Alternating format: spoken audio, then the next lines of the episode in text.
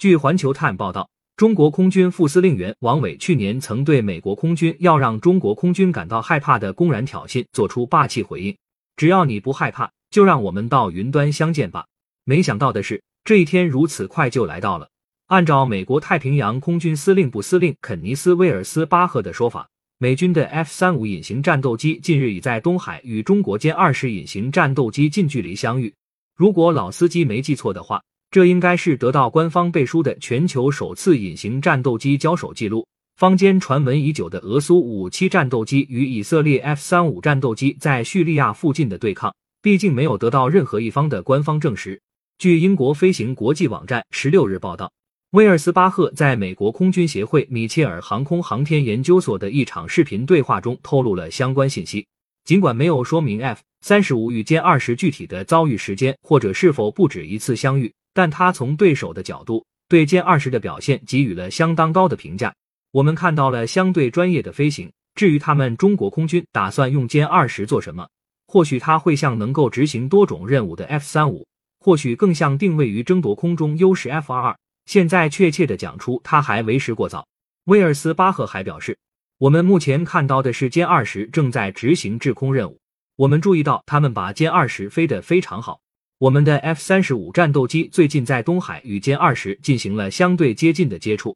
歼二十所属的指挥和控制体系让我们印象深刻。美国航空极客俱乐部网站十六日注意到，威尔斯巴赫在讲话中提到歼二零与 F 三五在东海的相遇时强调。我不会将其称之为交战。老司机猜测，这意味着中美隐形战斗机并没有发生对抗性动作，而只是近距离相遇。但威尔斯巴赫同时又表示，歼二零进行了相对专业的飞行。如果只是四平八稳的日常巡逻，显然无法体现专业飞行动作。因此，很可能双方并非简单的相遇，还有一些抢占有利阵位的小动作。威尔斯巴赫的这番表态是真是假？根据此前国内外媒体的相关报道。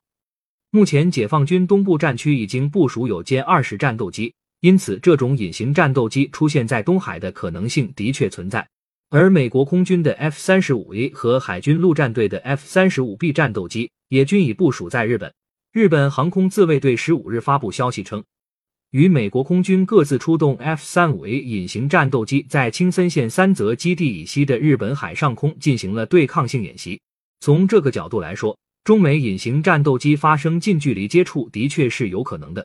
至于谁更占优势，由于这种对抗性不强的近距离接触很难完全展示战斗机本身的机动性能，因此单独分析中美战斗机的纸面机动性能意义不大。但从威尔斯巴赫的讲话中，老司机还是略微能感受到一丝不服气。为什么他要强调歼二十正在执行制空任务？会不会是当时 F 三十五吃了小亏？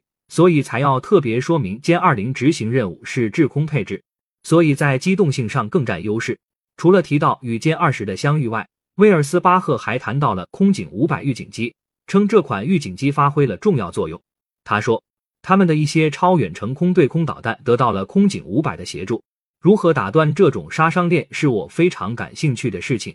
航空极客俱乐部称。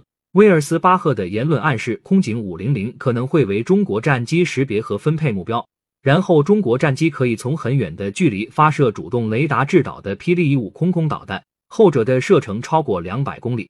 报道还提到，去年八月，美国空军部长肯德尔在接受美国防务新闻采访时表示，美国空军的重点应该是保持领先于中国的军事技术发展，以继续部署吓倒中国的武器。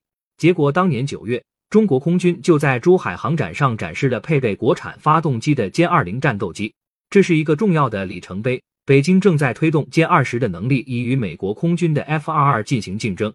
中国空军副司令员王伟直接回应说：“有一位外国同行声称要让中国空军感到恐惧，那好吧，只要你不害怕，就让我们到云端相见吧。”如今从威尔斯巴赫的讲话看，中美空军隐形战斗机的这次云端相见。看来是让美国空军方面印象深刻。感谢收听羊城晚报广东头条，更多新闻资讯，请关注羊城派。